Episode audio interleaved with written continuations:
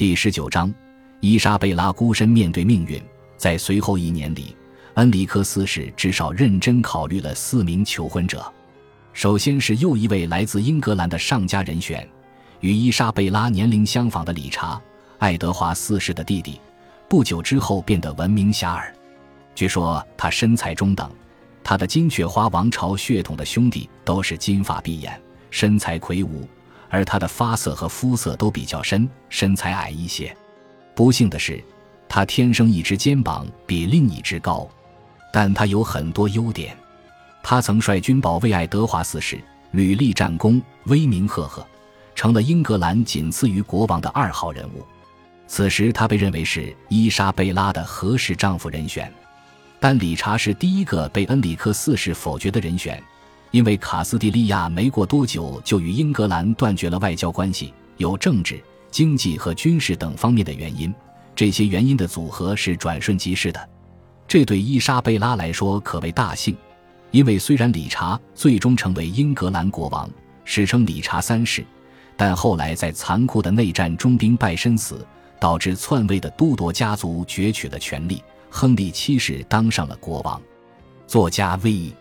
B. 兰姆如此评价理查三世：他自己忠心耿耿，却不能看透他人的奸诈。在奸佞小人的阴谋昭然若揭的时候，他又不能以足够无情的手段消灭他们。他对叛徒的宽宏仁慈令人瞩目，又是致命的，让他丢掉了王冠、生命和名誉。理查三世的名誉后来遭到了威廉莎士比亚的诋毁。莎士比亚为了取悦都铎王朝，将理查三世描绘成阴森恐怖的驼背恶棍，谋杀了自己年幼的两个侄子。亨利七世篡位之后，文人的立场几乎一夜之间发生变化，真是有意思。一位历史学家尖刻地评论道：“伊莎贝拉避免了与历史上这黑暗一夜扯上关系。”第二位候选的单身汉是贝里公爵瓦卢瓦的查理，即法兰西国王路易十一的弟弟。西班牙和法兰西之间在历史上长期互相敌视，因此这门婚事不大可能成真。但伊莎贝拉还是谨慎地打听了他的情况，他派了一位教士秘密地去法兰西，一窥这位公爵的究竟。教士回来之后报告称，查理软弱而女人气，两腿瘦长，眼睛半盲，总是泪汪汪的。这样的评价不大可能赢得一位少女的心。但路易十一还是希望促成此事，派了使者去马德里加尔德拉斯阿尔塔斯托雷斯见伊莎贝拉。此时，他待在母亲身边。伊莎贝拉小心的没有表明自己的态度，他仅仅表示他会遵守王国的法律，以卡斯蒂利亚和卡斯蒂利亚王室的荣誉、声望和荣耀为重。这含糊的回答让他能够保持沉稳，而同时仍然表现出顺从于男人们为他的未来所做的谈判。不久之后，查理也被排除了。这样，伊莎贝拉的人生伴侣就只剩下两个选择，而且都来自伊比利亚半岛，都是他的亲戚。首先是葡萄牙国王阿方索五世，三十七岁，他母亲的亲戚。强大的门多萨氏族，胡安帕切科和恩里克四世都支持他。不过，他对十七岁少女来说不是特别有吸引力的选择，就连阿方索五世在公共场合的仪态也不讨少女的喜欢。葡萄牙国王命人制作的地毯，将他描绘为穿着过于雕琢、老套的盔甲，而不是较年轻的武士和贵妇们喜爱的新风格。出于个人原因，恩里克四世也更愿意选择阿方索五世。恩里克四世对小胡安娜的感情非常复杂，因此饱受折磨。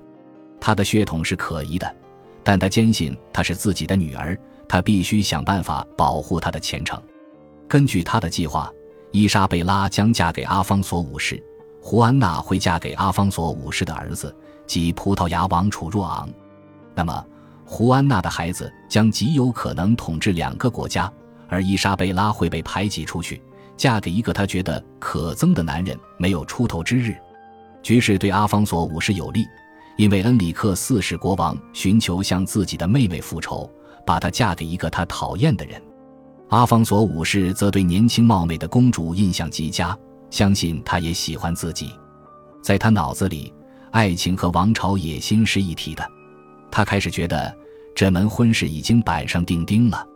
一四六九年四月三十日，恩里克四世和阿方索五世就婚姻条件达成了最终协议，婚礼将在阿方索五世抵达卡斯蒂利亚的两个月后举行。如果伊莎贝拉不同意，他和他的支持者将被宣布为不法之徒。这等于是说，如果婚礼未能举行，阿方索五世有权向卡斯蒂利亚发动战争。协议的条件允许阿方索五世开始自称为阿斯图里亚斯亲王，这是卡斯蒂利亚王位继承人的传统头衔。还有一个后备方案：如果婚礼未能举行，阿方索五世有权迎娶小胡安娜，并与恩里克四世结盟，一同向伊莎贝拉及其盟友开战。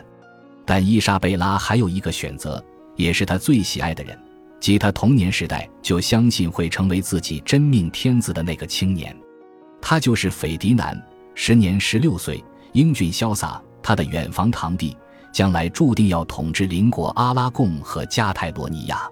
斐迪南的哥哥卡洛斯已经去世，所以他比之前更有吸引力了，并且他已经是拥有自己王冠的国家元首。他父亲在前不久立他为西西里国王。所以，如果伊莎贝拉嫁给他，马上就会成为王后。斐迪南也是托莱多大主教阿方索·卡里略偏向的人选。多年来，卡里略一直在秘密的与斐迪南的父亲阿拉贡国王胡安二世合作，不断促进斐迪南的利益。安里克四世国王直截了当的禁止伊莎贝拉与斐迪南结婚，虽然兄长坚决反对。但即将十八岁的公主相信斐迪南会成为她的理想夫君，她瞒着兄长，已经开始秘密与斐迪南谈婚论嫁，只能是他，不能是别人。伊莎贝拉私下里告诉他的盟友。感谢您的收听，喜欢别忘了订阅加关注，主页有更多精彩内容。